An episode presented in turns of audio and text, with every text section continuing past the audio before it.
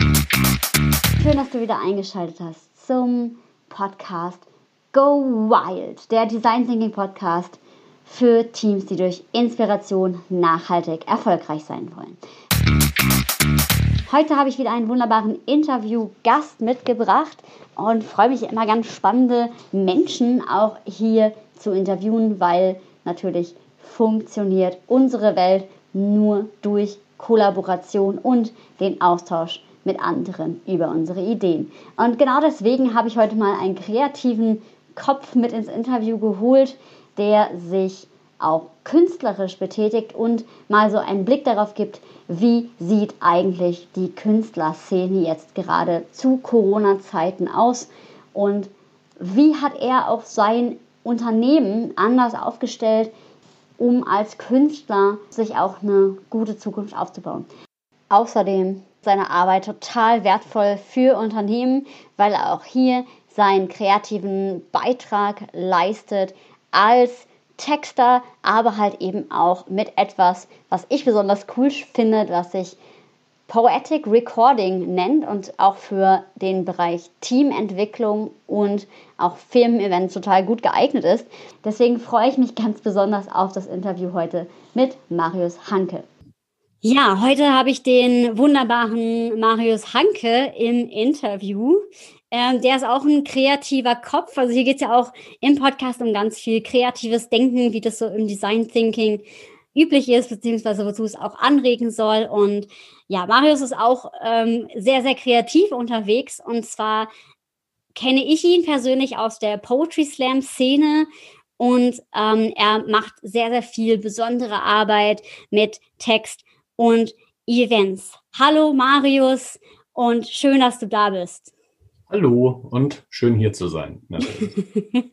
ja, dann ähm, stell dich doch mal selber noch einmal kurz vor. Wer bist du? Was machst du? Und ähm, ja, wie sieht auch, wie sieht so dein, dein Arbeitstag aus? Du machst ja ganz schön verschiedene Sachen, deswegen erzähl doch mal. Jo.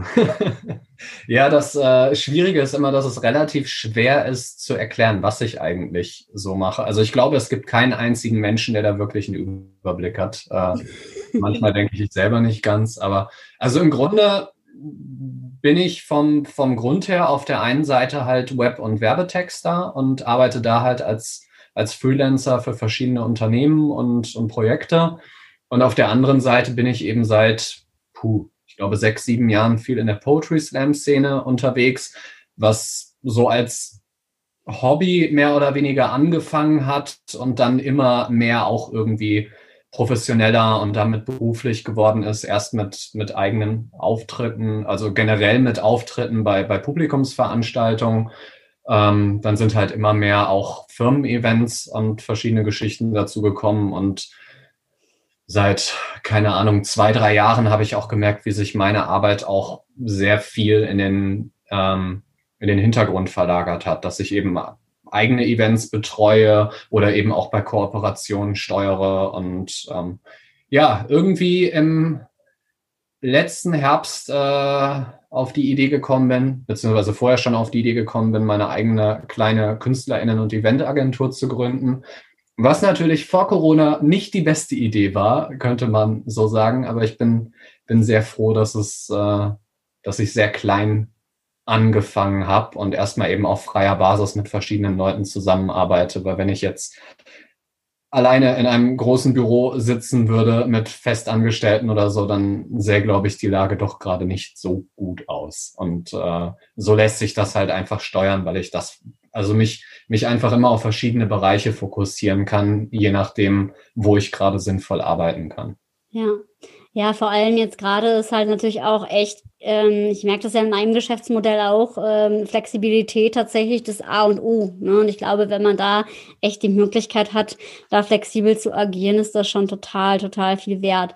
Das heißt, ähm, machst du denn im Moment irgendwas in, in digitaler Richtung, was in, in digitale Events ähm, geht? Also gibt es da auch ähm, Bedarfe, wenn ich mir jetzt vorstelle, weil ich merke gerade echt, hm, ja, es ist schön so, die, die Leute haben das langsam hingekriegt, es überhaupt digital abzubilden, aber es läuft immer noch nicht so smooth. Und ich könnte mir schon vorstellen, dass da manchmal so ein kreativer Push ähm, nicht verkehrt wäre. Wie, wie nimmst du das wahr? Also gibt es Anfragen oder was gibt es im Moment für, für Themen, auf die oder mit denen die Leute auf dich zukommen? Ja, es ist ähm, im Veranstaltungsbereich vereinzelt. Ähm, ich meine, jetzt gerade durch, durch den aktuellen Lockdown sind ja jetzt auch wirkliche Events gerade erstmal komplett wieder tot und mhm. das, was so im Sommer alles aufgebaut wurde, hat halt nochmal einen krassen Dämpfer bekommen.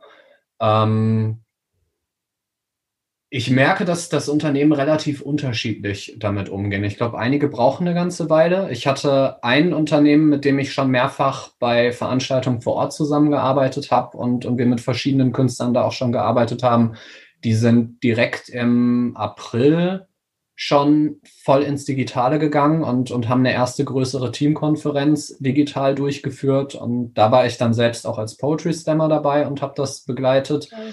Ähm, dann gab es einzelne Sachen. Also ähm, eine Universität hat ihre Graduation-Feier äh, dann online durchgeführt, was mhm. auch cool war. Mhm. Da haben wir mit einem Poetry Slammer dann, also da hatte ich mit einer Agentur zu tun, die quasi ein Videoteam zu der Uni geschickt haben und dann quasi vor Ort einen, einen Poetry-Clip aufgenommen. Und das wurde dann im Online-Stream, über den die dann die Graduation haben laufen lassen, äh, gemacht. Das war auch ziemlich cool und fand ich auch, auch gut, dass die sich halt gedacht haben, so, okay, wir wollen irgendwie schauen, wie wir eine Verbindung herstellen zwischen dem Ort, wo die Studierenden sich halt einfach nicht mehr aufhalten konnten durch die Bedingungen und äh, eben doch dem, was sie machen, dass du halt die, die alten Erinnerungen nochmal auffrischen kannst. Und ja, also es gibt, gibt eben ab und an ein paar Anfragen. Jetzt gerade habe ich das Gefühl, dass wieder einige so für den Januar planen und da versuchen dann irgendwie gut ins neue Jahr einzusteigen. Mhm. Auch so dann wieder was, was Teammotivation angeht und auch was machen wir jetzt eigentlich? Wie gehen wir mit der ganzen Situation um? Wo haben wir Perspektiven? Ja. Da hoffe ich gerade, dass ein paar Sachen klappen, aber ich weiß es noch nicht. Und ja, also vereinzelt, äh, viele tun sich, glaube ich, noch schwer, komplett digital zu denken und beziehungsweise der künstlerische Bereich ist halt das, was gerade bei den ganzen Umstellungen als, als erstes hinten überfällt, weil es ja. die meisten halt für verzichtbar halten. Ähm, ja. Was ich zwiegespalten sehe, weil ich auch schon andere Erfahrungen gemacht habe, aber äh, gut. Das hätte ich jetzt tatsächlich nochmal hinterfragt, weil ich finde ja gerade, also ich erlebe das ja selber auch mit Design Thinking, es hat natürlich nochmal mehr diesen strukturellen Charakter, aber dass gerade dieses Kreative eigentlich jetzt gerade gar nicht so verkehrt ist, weil die Leute doch nochmal aus ihrem, ich sitze vorm Rechner, irgendwie rausgeholt werden. Also ich habe ähm, tatsächlich gestern noch einen Online-Workshop ähm, selber ja dazu gemacht und dann mussten die auch malen und dann haben wir am Anfang irgendwie mit Musik das Ganze ähm, eingespielt und das war tatsächlich auch mal genau das, was die äh, Menschen gebraucht haben. Das heißt, wie siehst du das oder was würdest du vielleicht äh, dir auch wünschen, wie man oder kannst du dir vorstellen, wie man Events digital ähm, auch künstlerisch begleiten kann und, und warum ist vielleicht auch gerade Kunst jetzt gerade so wichtig? Ja, also ich glaube, dass es definitiv wichtig ist, einfach irgendeinen Ausgleich zu geben, wie, du ja auch gerade gesagt hast, ein bisschen was anderes machen, die Leute so ein bisschen aus dem Alltagstrott rauszuholen, gerade auch bei Menschen, die es nicht so gewohnt sind, im Homeoffice zu arbeiten. Ich glaube, wir beide kennen das ja zum Teil ganz gut, ne? Und dann äh, ist es nicht so die krasse Umstellung, dann ist es eben einfach nur mehr Zeit zu Hause. Ähm, aber wenn du eben auf einmal, also das hatten ja viele dann so, so im äh, Ende März, Anfang April, so dieses, okay, wir können nicht mehr ins Büro gehen, nun sitzen wir am besten irgendwie zu zweit oder so am, am Wohnzimmertisch, müssen uns irgendwie einrichten, äh, vielleicht Pärchen, wo beide viel telefonieren müssen, wie kriegen wir das alles hin und Stresssituationen, dir fehlen die Kolleginnen und Kollegen und du weißt gar nicht so richtig, wie du damit umgehen sollst. Ähm, da hatten wir auch zum Beispiel ein, ein Unternehmen, das, das gerade deswegen sich auch überlegt hat, so, hey, was, was können wir machen, um so ein bisschen Unterhaltung zu bieten? Mhm. Äh, wobei ich sagen muss, dass wir so mit, mit Slam gegen Netflix immer noch ziemlich abstinken, weil das halt dann ne, die großen Medien das sind, was, was als erstes passiert oder eben wenn Berühmtheiten irgendwelche Shows starten. Ne? Das hat natürlich eine ganz, ganz andere Reichweite ja. als das, was wir mit unserer Kunst machen können. Ja. Ähm, wo ich aber sehr, sehr gute Erfahrungen gemacht habe, ist eben, wenn du mit digitalen Firmen-Events zu tun hast, kannst du halt diesen diese Balance schaffen zwischen Kunst und Unterhaltung und gleichzeitig aber auch am Thema, so dass das, was du beschäftigt. Also so die, die erfolgreichsten Projekte, die, die wir machen, sind eigentlich weniger reines Entertainment als vielmehr, wir nehmen das, was sie haben, betrachten das durch, durch unsere künstlerische Perspektive und äh, zeigen dann, wie das aussehen kann. Dass du halt, weil dann ist auch klar, wenn du jetzt zum Beispiel auch bei, bei Vor-Ort-Events, wenn du jemanden auf die Bühne stellst bei irgendeiner Firmenfeier oder so, dann äh, finden die einen das vielleicht ganz cool, weil der, der Charakter oder so gefällt. Ähm, mhm. Und andere denken sich, ne, was, was macht diese Person hier? So ja. ist ja ganz witzig, aber hätte ich auch darauf verzichten können. Aber sobald du mit dem, mit dem Thema arbeitest, das die MitarbeiterInnen sowieso beschäftigt, hast du direkt eine Connection. So. Ja. Und das ist das, wo ich halt auch merke, da können wir die sinnvollste Arbeit leisten und wir erzählen halt oder wir, wir bringen quasi ein bisschen Perspektive, Motivation, ähm, auch Zusammengehörigkeitsgefühl rüber durch das was wir machen, aber es hat gleichzeitig eben noch diesen mitunterhaltenden Charakter und ich schäme mich immer ein bisschen, aber so als äh, ich merke das bei uns Poetry SlammerInnen, wenn du dich auf eine Bühne stellst, die meisten denken sich erstmal krass. Was, was, was macht der mit Sprache? So, wie, mhm. wie, wie macht er das? Also es ist dann doch relativ leicht im ersten Moment zu beeindrucken, gerade wenn Menschen es noch nicht so kennen. So diese, diese Art der, der Sprachverbindung, könnte man fast sagen. Und dann hast du die eben sehr schnell. Und dann sind sie auch dabei und können das, was du erzählst, viel besser aufnehmen, mhm. als wenn es jetzt einfach nur ein Vortrag ist. Ja, ich, also du hast jetzt ja schon mal einen riesen Spannungsbogen ja, gespannt, Marius, zu wo, wo, worum geht es jetzt genau? Also, das, das klingt jetzt total gut. Jetzt will ich unbedingt wissen, was, was ihr da genau macht. Jetzt erstmal aber von mir noch die Frage: Das heißt, es geht aber vorrangig ähm, in dieser Eventagentur um, um Wortkunst, also um, um Poetry Slam, auch um, um Rap auch vielleicht? Oder, ähm, oder gibt es auch noch, äh, geht es noch in, in Richtung Musik oder irgendwas ähnliches? Also ich möchte es nach und nach ausweiten. Also es ist halt jetzt durch die Poetry Slam Szene ist da halt erstmal die, die Kernkompetenz, mhm. weil ich bin ne, selbst viele, viele Jahre in der Szene unterwegs, konnte mir ein ziemlich gutes Bild davon machen, was für Charaktere haben wir eigentlich, welche Fähigkeiten, die auch sehr mhm. unterschiedlich sind. Ähm, und bin halt selbst auch einfach viel, also vor Corona sehr viel rumgereist mhm. und eigentlich so, keine Ahnung, ich habe immer so im Schnitt irgendwie acht bis zehn Tage im Monat auf der Bühne gestanden und dann bist du halt im Backstage im Austausch mit Leuten, kriegst ständig neue mhm. Eindrücke. Ähm, und da weiß ich inzwischen auch am besten so, wenn, wenn jetzt irgendwie eine Projektanfrage kommt, wer ist dafür geeignet, wer passt überhaupt mhm. dazu. Und also ich habe die, die Firma auch gegründet, weil ich gemerkt habe, okay, da ist ein Bedarf, irgendwie eine Schnittstelle zu, ähm, zu stellen, dass du halt einfach, also du hast Leute, die hören mal von Poetry Slam, finden das cool, möchten gerne was damit machen, mhm. haben vielleicht auch schon mal eine Veranstaltung gesehen, meistens aber noch gar nicht so die Vorstellung, was eigentlich alles möglich ist und auch wen sie überhaupt dafür fragen sollen.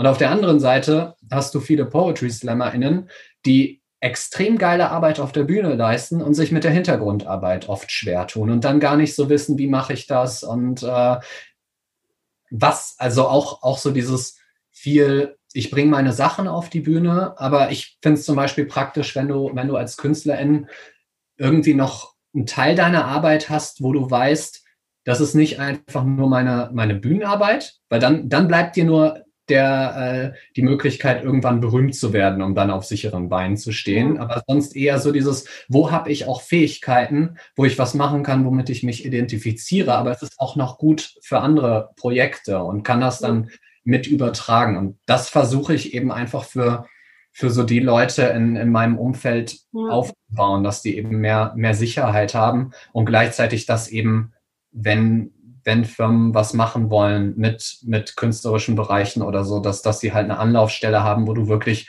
die Beratung mit drin hast und nicht, nicht irgendwie du, du wendest dich an eine Person und natürlich, wenn die gerade einen Job haben will, sagt die sofort, klar, klar mache ich. Aber ob das dann immer richtig ist, das äh, stellt sich dann erst so im, im Nachhinein so richtig raus. Ja. Und Slam ist eben das, wo ich sage, okay, da können wir bisher die beste Arbeit leisten. Ich bin aber auch dabei, im, im musikalischen Bereich, äh, im grafischen Bereich jetzt nach und nach einfach so ein Kontaktnetzwerk aufzubauen, dass ich halt, also Ziel ist es wirklich immer, wenn, wenn irgendwas, wenn es, wenn es irgendwo ein Projekt gibt, wo eine klassische entweder Eventagentur oder Werbeagentur jetzt das nicht so zielgenau bedienen kann, dass mhm. wir sagen können, okay, wir haben die richtigen Leute dafür, die da einfach was, was Geiles draus machen, was ja. sich so fernab vom Standard bewegt. So, das, das ist das Ziel.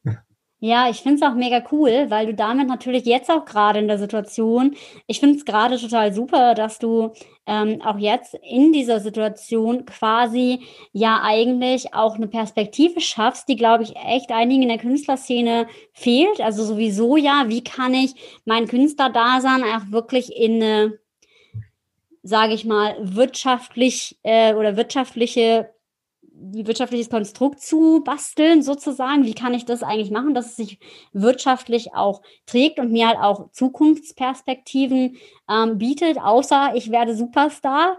Das, das finde ich einmal ein total äh, schönes Element, auch gerade äh, mit dem Hintergrund von, von Innovation.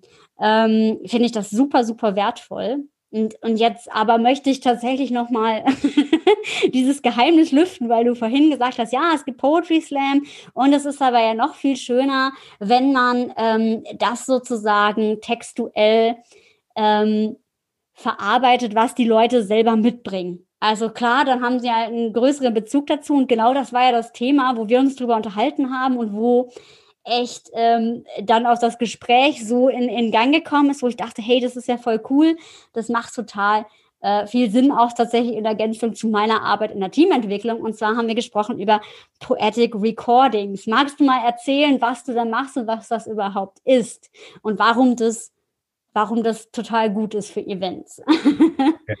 also im Grunde geht es einfach darum, dass wir einen Event, einen ich weiß nicht, eine Teamtagung, eine Konferenz, was auch immer, begleiten, die Eindrücke aufnehmen, die künstlerisch verarbeiten und dann am Ende in Form eines Slam-Textes präsentieren. Und ähm, ja, es ist, es ist immer ziemlich krass, weil du arbeitest extrem unter Zeitdruck. Also je nachdem, manchmal gibt es die komfortable Situation, dass du zum Beispiel einen Tag begleitest und du sollst dann am, am nächsten Morgen quasi so zum Einstieg in den nächsten Tag ähm, den Text präsentieren. Das ist halt cool, weil dann hast du im Zweifelsfall die Nacht und, und kannst dann nochmal irgendwie alles ähm, in Gedanken bringen.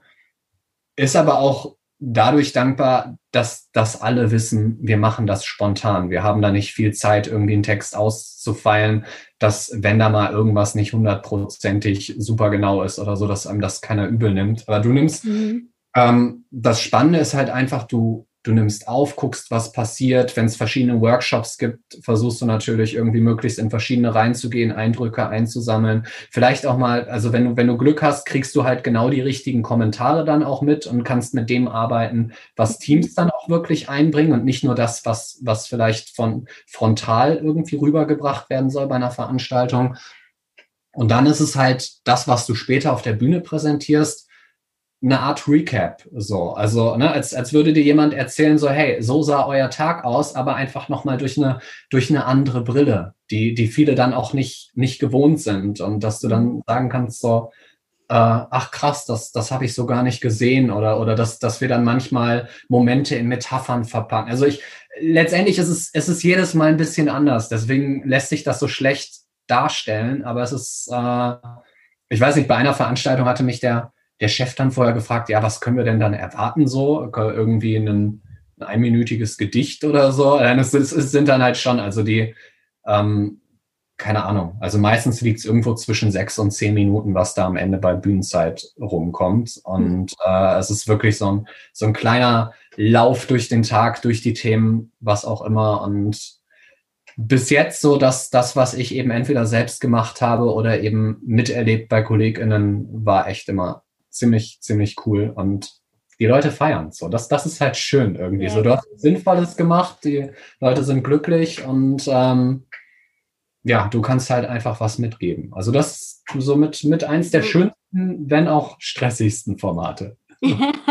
Also ich finde das ja immer total äh, faszinierend, weil ähm, hast du schon mal noch mitbekommen, ob da mit Teams weiterarbeiten oder wie die das tun? Weil mir fallen da natürlich mit meinem Schwerpunkt ganz viele Dinge ein, wo ich so denke, Mensch, das dann nochmal zu zu durchzugehen und zu sagen so hey ja was was was nehmt ihr daraus mit? Und ähm, ja was, was hat das jetzt für Rückbezüge auch zu euch? Das ist ja auch nochmal eine super spannende Komponente also ich glaube, bei den meisten Projekten verliert sich das wieder. Also wenn die, wenn die angetan sind, was tatsächlich irgendwie bei, bei dem Format immer so der Fall ist, ähm, fragen die halt dann meistens, ob sie es intern weiterleiten dürfen, wenn sie ein Video gemacht haben, um das halt den Leuten nochmal zu zeigen, die nicht mit dabei waren, dass, dass mhm. die eben, also dann hast du halt auch so eine, ja, eine Art Trailer eigentlich für eine mhm. Konferenz so im Nachhinein.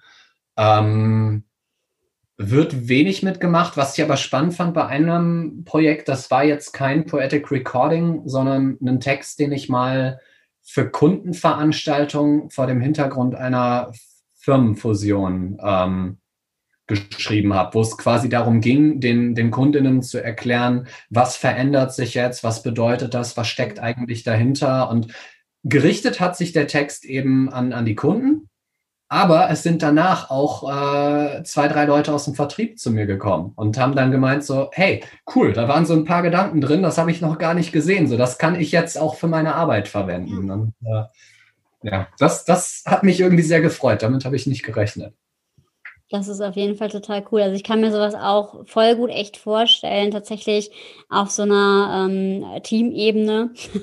das können wir dann irgendwann nochmal weiter vertiefen. Das habe ich ja damals schon gesagt, dass einfach solche, so eine Metaphorik, das, das trägt ja total. Also ähm, gestern hatte ich auch nochmal so ein Kundengespräch, da sagte eine, für sie war so ein einschneidendes Moment in, in der Teamentwicklung zum Beispiel, dass jemand gesagt hat, oder die Frage gestellt hat, welche Automarke äh, ist denn das Team? Und alle haben natürlich eine andere Antwort gegeben. Und dann sieht man halt erstmal, was verbinden die damit. Und das finde ich halt eben in dieser Metaphorik total, äh, total spannend. Mm, und, und finde das auch mega ja, finde das auch mega, mega, mega äh, interessant. Ich würde jetzt nochmal den, den Brückenschlag machen, weil ich finde, ähm, ich finde tatsächlich, dass das, was du tust oder ihr auch tut mit der Agentur, ja auch nochmal dieses Thema Kunst in den, ähm, ja, sehr, sehr stark in die Gesellschaft reinträgt und auch in die Unternehmen reinträgt. Was, was denkst du oder was, ja, was ist so für dich der, der Purpose dahinter, sozusagen Kunst mehr in die Unternehmen auch reinzubringen? Also wo denkst du, ist da, da der Nutzen auch? Ich glaube, was, was Inspiration, was, was Haltung angeht, weil das was ist, was einfach oft verloren geht. Ne? Wenn, du, wenn du rein wirtschaftlich denkst, ist das ne, in finanzieller Hinsicht sicher sinnvoll, aber es geht viel verloren. Und also bei mir selbst zum Beispiel ist es auch so, ich arbeite sehr viel, habe mir damit auch inzwischen einiges aufgebaut, aber ich arbeite nicht für Geld. Also mhm. es ist, es muss am Ende muss alles irgendwie stimmen, aber wenn ich, wenn ich nur Geld verdienen wollen würde, würde ich einen anderen Job machen. So, dass da, da ist mein Bereich einfach nicht, nicht dankbar für. So, das ist, äh, und ich glaube, dass einfach grundsätzlich so dieses, der Sinn hinter dem, was du tust, extrem wichtig ist, weil du dann eine ganz andere Einstellung zu deiner Arbeit hast, ganz anders damit umgehst und ja auch dann, dann Teams, die wissen, warum sie an dieser Stelle sind und nicht einfach jede Woche auf Freitag warten oder auf den nächsten Urlaub oder was auch immer, die das eben nicht für den Gehaltscheck machen, auch wenn es keine Checks mehr gibt, glaube ich. Ähm, aber das, und das können wir, glaube ich, ein bisschen, bisschen mittragen, das dann auch nochmal noch mal wieder bewusst machen oder das auch, wenn wir ähm, in Projekte gehen und von außen Blick drauf haben, manchmal wir auch den, den zeigen können, was das eigentlich bewirkt, was sie tun. Ja. So, dass, dass es eben nicht nur, okay, wir haben unsere Kennzahlen, die müssen wir erreichen, daraufhin arbeiten wir oder, oder wir arbeiten, ähm, also manchmal ist es auch so, dass je nachdem, in welchen Strukturen das läuft, dass der Endkunde gar nicht mehr so im Blick mhm. ist, der MitarbeiterInnen. Und äh, wenn du von außen drauf guckst, dann guckst du natürlich auch so, was, was passiert eigentlich am Ende? So, was, was ist das, was, was dieses Unternehmen erreicht? Und äh, da können wir manchmal den Blick zuführen. Und mir ist es eben auch einfach wichtig, also es, scheint manchmal so, als wäre Kunst was, was nur funktioniert, wenn es irgendwie gefördert wird. Ne? Ich meine, die Theaterlandschaft wäre, glaube ich, weg, wenn es nicht diese riesigen Subventionen gäbe, weil keine Ahnung, wie viele Leute gehen wirklich noch bewusst ins Theater. Ja. Ähm, bei klassischen Konzerten ist es so, dass denen massiv das Publikum wegstirbt. Es ist aber, also aus meiner Sicht immer noch wichtig, dass es das alles gibt. Ähm, viel, viele geile Sachen passieren halt im kleinen Bereich. Du hast halt, also ich merke das auch in der, in der Slam-Szene, ist es im Grunde ist es so eine Mini-Version von, von Showbusiness manchmal auch. Und viele konzentrieren sich darauf, irgendwie möglichst weit zu kommen, möglichst Reichweite zu generieren, größer zu werden, um irgendwann den Durchbruch zu schaffen. Es sind aber einfach nur eine Handvoll Leute. So und generell im, im ganzen künstlerischen Bereich, du hast einzelne Menschen, die mit, mit einem Auftritt fünf- oder sechsstellige Beträge generieren. So, ja. die, wenn sie klug damit wirtschaften, nie wieder Sorgen um Geld machen brauchen. Du hast aber auch viel zu viele Leute, die teilweise irgendwie mit 1000, 1500 Euro im Monat hinkommen. So und sich knapp über Wasser halten, ja. die aber nicht weniger talentiert sind als die, die den durch. Also es ist ja auch, ähm, gerade der Wert von Kunst ist ja sehr, äh, also lässt sich ja nicht, nicht so richtig fassen und, und Qualität ist ja nicht immer, nicht immer gleich Erfolg oder manchmal sogar genau der Geg das ja. Gegenteil. Wenn du deine, deine künstlerischen Ansprüche runterschraubst, hast du wiederum bessere Chancen, im Mainstream anzukommen. So, das ist äh, alles ein bisschen crazy und ich finde es halt einfach wichtig, so diese, diese Perspektive zu bieten oder dass du auch sagst, ähm, es muss nicht immer entweder oder sein, mhm. sondern dass du auch sagst, so als, als Künstlerin, okay, ich habe das, was für mich eine Herzensangelegenheit ist, das mache ich super gern und das ist mir wichtig und das ist mein eigentlicher Antrieb. Aber ich habe auch dann Bereiche, da leiste ich sinnvolle Arbeit. Das ist vielleicht nicht mein absolutes Herzensprojekt, aber es ermöglicht mir wiederum die anderen Sachen. So, und dass du halt einfach Kooperationen machst, um den Rest finanzieren zu können. Und dann machen die meisten Leute aber auch die Erfahrung, dass sich die Kooperationen halt auch schon cool anfühlen. Also wenn du mit den richtigen Unternehmen zusammenarbeitest und die Teams cool ticken, da steckt ja, also es ist ja auch dann, wenn du direkt an der an der richtigen Stelle arbeitest, geht es ja gar nicht in erster Linie auch nur um, um wirtschaftlich oder dass du Werbung machst oder sonst irgendwas, sondern es geht ja wirklich darum, mit, mit menschlichen Themen zu arbeiten. Und ich finde alles, was, was irgendwie so, so Teamzusammenführung, Gemeinschaftsgefühl und, und so dieses Dinge voranbringen angeht, finde ich immer super erfrischend, mit Leuten zusammenzuarbeiten und dann, dann auf diese Weise. Und ja, so ist es, glaube ich, einfach für beide Seiten eine sinnvolle Sache, da irgendwie mehr Annäherung zu finden, weil Unternehmen einfach davon profitieren, nochmal andere Perspektiven aufzumachen und, und ihre eigenen Leute mehr zu erreichen und auf der anderen Seite eben dafür zu sorgen, dass in der Künstlerinnen-Szene einfach es nicht mehr so viele Leute gibt, die sich da mit Mühe und Not irgendwie durchhangeln, äh, weil keine, ich, ich finde es krass, weil ich habe Leute um mich rum, wo ich denke, boah, die arbeiten auf einem Niveau, das einfach der Hammer ist. Also ich, ein guter Kollege von mir, ich liebe es, dem zuzugucken, wenn der einmal so in seinem Rampensau-Modus ist so, und du dann merkst, wie das, das Publikum steuert. So, das, ich bin nicht, ich bin so gar nicht der Rampensau-Typ, so und kann, komm, das, äh, aber so dass, wenn ich das so sehe, das, das fasziniert mich halt einfach. Und so, ja. ich weiß halt bei allem, was irgendwie so wirklich so dieses, dieses Entertainment, die Leute einfach mal so für einen Moment rauszuholen und zum Lachen zu bringen und so, das ist das ist bei ihm einfach so, so großartig. Und man sieht es ihm im ersten Moment nicht immer an. und ich hätte jetzt auch gar nicht gedacht, dass du nicht der Rampensau-Typ bist. also von deinen Auftritten erlebe ich das immer etwas anders.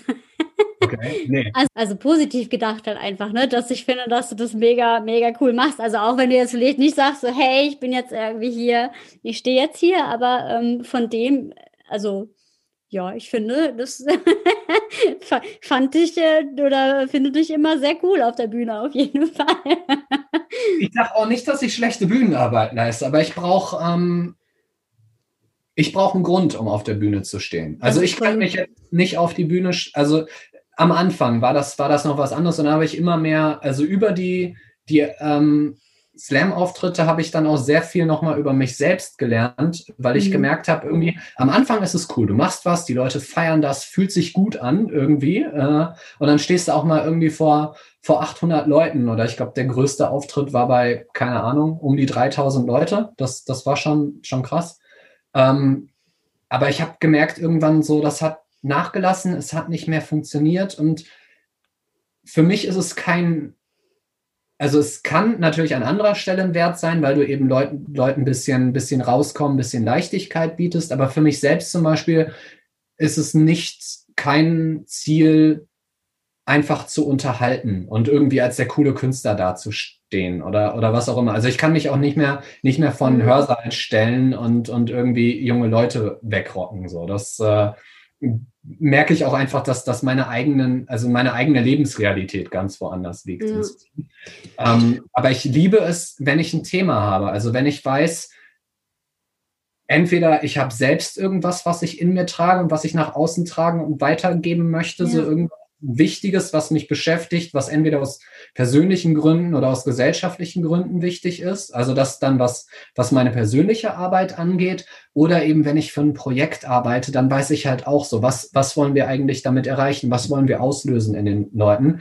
Und wenn das, dieses Ziel da ist und ich mich selbst auch damit identifizieren kann und sage, ja, cool, finde ich gut, dann funktioniere ich ziemlich gut. Oder in der Moderation, wenn es halt nicht um mich selbst geht. Also ich stehe zwar die meiste Zeit auf der Bühne und, und rede mit den Leuten und stelle den Kontakt her, aber eigentlich geht es nur darum, den Rahmen zu schaffen und ich selbst als Person bin halt unwichtig. Ja. So, sondern nur das, was ich bereitstelle. Und das funktioniert für mich viel, viel besser, weil ich dann einfach nicht über mich als Charakter oder mich auch nicht darstellen. Ich hasse es, mich selber darzustellen. So, aber wenn ich, wenn ich ein Thema habe, kann ich da stundenlang drüber reden. Kann leider auch Leute in Grund und Boden diskutieren, was manchmal nicht so gut ist. Ähm, aber eben dann, dann weiß ich, warum ich da bin und, und was ich tun muss. So. Und einfach nur hier, ich bin hier, findet mich cool, ist halt einfach, äh, keine Ahnung. Ich war in der Schule immer der Außenseiter und ich glaube, das, das steckt dann auch immer noch so ein, so ein bisschen drin. Äh, aber das, also ich muss nicht den Klassenclown machen. So. Das, das passt dann einfach nicht zu mir. Und ich bin froh, dass ich das halt für mich auch so irgendwann klar in Worte fassen konnte. Mm.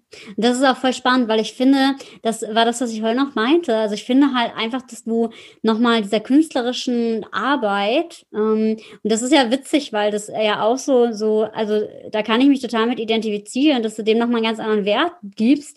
Und ich glaube, dass auch wirklich ähm, die, die künstlerische Arbeit, wenn sie ins Unternehmen hereingetragen wird, also häufig geht es ja gerade darum, irgendwie auch was an der Gesellschaft besser machen zu wollen. Und ich glaube, dass wenn man sich gar nicht irgendwie, mh, hm, weiß ich nicht, da dagegen im Widerstand sieht und sagt, hey, ich bin der freie Künstler, sondern das, sage ich mal, in die Wirtschaftswelt auch reinträgt, dass das einfach auch nochmal genau diese sinnstiftende Komponente haben kann, von der du gesprochen hast. Und ich glaube, dass das total wertvoll ist ist für Unternehmen auch ähm, und aber auch für die Künstler auch zu sehen, so, hey, also ähm, vielleicht rede ich sonst ja eher doch in den luftleeren Raum, in Anführungsstrichen. Und da habe ich auch vielleicht nochmal das Gefühl, okay, ich kann hier irgendwo äh, eine direkte Resonanz auch erzeugen. Also das finde ich auch nochmal eine ganz spannende ja. Perspektive. Ja, super, super spannend. Ähm, ja, deswegen auch nochmal super, super cool, dass du deine Motivation dahinter nochmal so, so gezeigt hast. Und ich, ich ähm, ja, kann, kann das total verstehen und finde das auch einfach nur großartig. Ähm, genau, also wir, wir kommen jetzt ja schon so ganz langsam zum, zum Ende des Interviews. Also ich weiß, du bist ja eher ein bescheidener Mensch, aber du musst jetzt trotzdem durch. Ähm, und zwar äh, gerade halt vielleicht auch für die, die Themen mit der Agentur. Mein, mein Spruch ist ja immer, äh, sei mutig und hab wilde Ideen im Podcast. Und deswegen würde mich jetzt nochmal über dich ganz persönlich interessieren. Welche wilde Idee möchtest du denn noch verwirklichen in, weiß ich nicht, in den nächsten Jahren oder generell für, für dich oder auch für deine Agentur? Oh Gott. ich habe so viele Ideen. Also erstmal möchte ich halt dieses dieses Netzwerk einfach auf stabile Beine stellen. Und weil ich, ich freue mich jedes Mal, wenn ich wenn ich wieder irgendwie einen coolen Job habe für eine Person, die es, die es echt verdient oder dann auch, also gerade jetzt eben wirklich gebrauchen kann. So, da habe ich halt auch viele Leute um mich rum.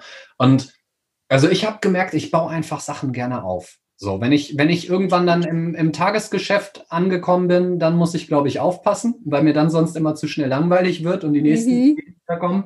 Ähm, ich weiß nicht, also mein Plan ist halt einfach mehr Möglichkeiten zu schaffen und mehr, mehr Spielraum, weil wir haben im Slam-Bereich auch, es gibt so viele wunderschöne Veranstaltungen, vieles aber sehr klein, was sich jetzt so finanziell eigentlich gar nicht rechnet, äh, was die Leute dann halt mit viel Liebe machen, was cool ist, aber du hast natürlich immer Grenzen und viele Ideen kannst du auch nicht umsetzen oder auch Leute aus meinem Umfeld, die dann wieder dafür eine Idee haben, dafür, dafür, dafür. Und wenn du dann einfach so den, den Background dafür hast, dass du dann einfach sagen kannst, okay, wir haben jetzt einfach mal ein gewisses Budget, das können wir da, da reinschießen. Also da, da bin ich so ein bisschen neidisch auf, auf diese ganzen Google-Labore dann, mhm. ne? wenn die an irgendwelchen Projekten arbeiten, wo die natürlich irgendwann aussortieren, was verfolgen wir jetzt weiter, aber auch einfach mal wilden Ideen erstmal Raum geben. Mhm und wir ziehen das durch und wir gucken erstmal noch nicht darauf, was das irgendwie an Zahlen gibt. Und sowas wünsche ich mir eigentlich auch irgendwann, dass, dass wir sagen können, so, okay, wir haben da eine Idee oder wir wollen irgendeine Installation in Kooperation mit einer Stadt machen oder sonst was.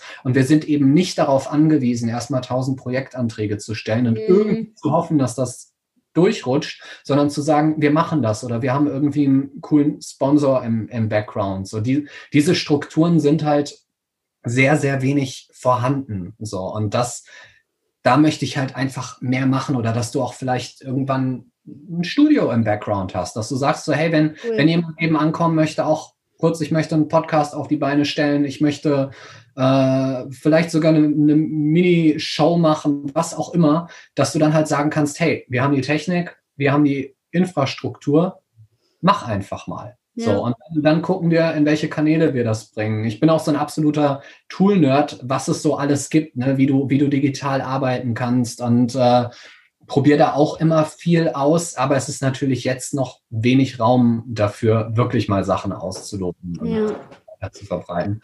Und ja, also im Grunde ist es so eine Mischung zwischen sinnerfüllter Arbeit dafür, was gerade gebraucht wird, was angefragt wird und eben so das Aufbauen eines eine Art Abenteuerspielplatz, äh, der dann halt einfach neue Möglichkeiten bietet. Und also es war vor Jahren mal mein Traum, ähm, da habe ich aber noch in, in Richtung Werbeagentur gedacht, halt durch den Texter-Background, ähm, eine Agentur auf die Beine zu stellen, die halt eben wirklich die Projekte macht, die klassische Agenturen nicht können. Dass du eben ein kleines mhm. Team hast, vorwiegend mit Freelancern zusammenarbeitest und halt immer das wo, wofür halt klassische Agenturen einfach zu sehr in Bahnen denken und das natürlich nicht können. Das ist ja auch gut. Und dass du selbst halt auch dadurch immer beweglich bleibst. Weil wenn du erstmal in diesen Riesenstrukturen drin bist und zum Beispiel als Werbeagentur ne, eben große Konzerne ähm, begleitest, dann hast du dann eigene Teams, die wirklich nur für diese Projekte abgestellt sind. Und du hast einfach einen riesen, riesen Koloss hinten dran, den du bewirtschaften musst und kannst dadurch weniger das das machen, was du vielleicht dann gerade nochmal auf den Weg bringen möchtest. Und wenn du immer projektbasiert Sachen machst, dann hast du zwar weniger Sicherheit, kannst aber halt einfach immer da sagen, wo es wirklich spannend wird. Klar, hier steigen wir gerne ein. Wir machen, wir stellen dir was Geiles auf die Beine und äh, freuen uns und du bist gleichzeitig nicht in Konkurrenz mit den großen Agenturen. Weil wenn ich jetzt äh, meine Firma als ähm, in diesem Wettbewerb sehen würde, dann habe ich natürlich keine, keine Chance so bei. Ne? Ich meine, ich habe hab damit jetzt bei, bei null quasi angefangen, hab, äh, bin kein BWLer oder, oder was auch immer und, und habe auch keine, kein Familien-Background oder so in der Richtung, der mir da irgendwie eine, eine riesige Struktur hintergegeben hätte. Ähm, aber das möchte ich auch gar nicht so, sondern immer da halt einsteigen, wo du, wo du besonders arbeiten kannst und, und wo du auch sagen kannst, okay, hier sind wir wirklich genau die Richtigen dafür. Mhm. Und äh, dass ich gerade dachte, vielleicht kann sich das ja auch irgendwann genau in Zukunft so vernetzen, also dass du quasi die Event- und Werbeagentur zusammenschmeißt, also weil ich glaube, dass sich das ja auch mega geil ergänzen kann. Das, das ist auch ein Plan von mir, wo es leider bisher noch nicht, nicht vorangekommen bin. Da hatte ich eigentlich auf dieses Jahr gehofft, aber es ist halt, also gerade das, dadurch, dass das in vielen Bereichen auch einfach so die, die Arbeit fehlt, sozusagen, ist das hinten übergefallen ich würde gerne mehr Leute aus dem künstlerischen Bereich auch in die, ähm, ja, so in, in den ganzen PR-Werbebereich bringen, dass du eben sagst, ne, wir, wir haben viele Leute, die auch ihre eigenen Social-Media-Kanäle betreuen, mhm. die, die wissen, wie man schreibt, ne, die halt auch geile Blogbeiträge und was auch immer, ne, und Storytelling. Also letztendlich, wer ist besser geeignet für Storytelling als die Menschen, die Tag für Tag auf Bühnen Geschichten erzählen und damit Leute erreichen. So, und das, da halt die Strukturen schaffen, dass du auf der einen Seite die KünstlerInnen mehr sensibilisierst dafür, was natürlich dann für die Unternehmen, für die Projekte wichtig ist und auf der anderen Seite eben den Unternehmen nochmal Leute bietest, die ein bisschen anders ticken als ja. vielleicht die eigene PR-Abteilung oder so. Ja, voll. Und halt auch, was du sagst, so Storytelling findet man ja auch noch in ganz anderen Sparten, dann eben ähm, in den, was weiß ich, das kann ja bis zur Werbeanzeige sein oder im Video, im Werbevideo oder so. Das ist ja ähm, auch konzeptionell. Und ich glaube, dass da auch nochmal jemand, der auf der Bühne selber ähm, oft steht, das auch einfach nochmal ganz anders vermitteln kann. Also total der gute, gute Punkt, ja. Gibt auch, spannend. auch eine Sache, die hat mich damals dann sehr begeistert. Äh, ein Poetry Slammer hat mal einen Werbeclip für Parship gemacht. Der ist wohl gleichzeitig auch, auch Schauspieler. Ich, ich kenne ihn nicht persönlich, deswegen habe ich keine Ahnung von dem Background. Ich kannte nur das Video. In der Szene wurde es erstmal zerrissen, weil es halt dann immer so diesen Charakter hat, ne? Ein Künstler verkauft sich. Mhm. Ich fand es aber super geil, weil wirklich, also es war halt ein äh, schön gemachter Clip und verpackt quasi in ein Slam-Gedicht. So. Mhm. Und äh, es hat halt, also ich hatte nicht nicht das Gefühl, dass da jemand ist, der sich verbiegt und irgendwie was, also da habe ich, ich habe schon ein paar äh, richtig schlimme Kooperationen gesehen, wo ich mir dachte, so, boah, nee, das, das meint ihr doch nicht, also wo, wo dann wirklich äh, Slam auf doch irgendwie plumpe Werbung. Ähm, das, das hat mich dann ein bisschen traurig gemacht, aber da war es halt so, es hat halt einfach gepasst, dass da zwei Bereiche zusammengekommen sind und das, die, die ganze Atmosphäre war halt super geil. Und also da warte ich halt auch noch auf die passenden Projekte, um sowas mal mit Leuten umzusetzen. Halt halt.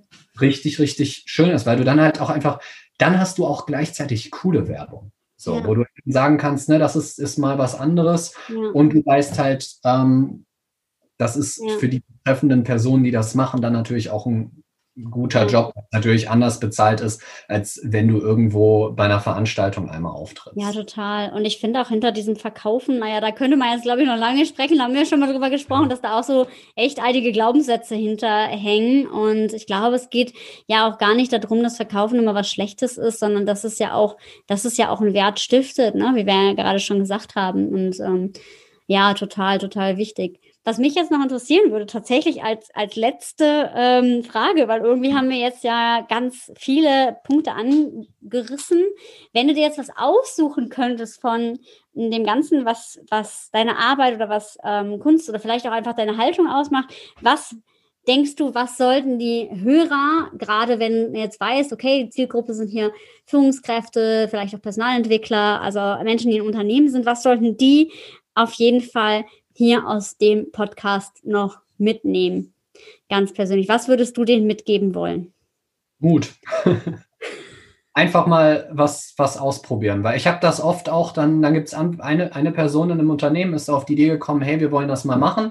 Dann muss sie das aber erst ihrem Chef verkaufen und dann geht es meistens irgendwie unter, weil es hinten überfällt, weil gerade irgendwas anderes äh, wichtig ist. Und da ist dann oft viel, sind, herrschen oft erstmal viele Bedenken, ähm, wo ich mir dann manchmal denke, so, ey, da werden dann an, wird an anderen Bereichen teilweise so viel Geld ausgegeben, so probiert das doch einmal aus. So. Und ähm, eben, wie gesagt, nach den bisherigen Rückmeldungen, die ich sonst immer bei, bei Kooper Kooperationen kriege, es lohnt sich. Es ist halt nur meistens schwer, im Voraus zu verstehen, was Slam auch ein Format ist. Das, das kannst du nicht richtig erklären. Ich habe äh, auch schon mich so viel an, an Beschreibungen versucht, so auch im Schriftlichen, um das rüberzubringen oder wenn du, wenn du Veranstaltungen bewirbst. So. Aber letztendlich die, die Vielfalt und das, was dann an, an Atmosphäre rüberkommt, kannst du nicht erklären, weil es ist halt, es ist keine klassische Lyrik, es ist kein Comedy, es ist mhm. einfach alles und es kommt immer auf die Charaktere an, die da, die da stehen. Ähm,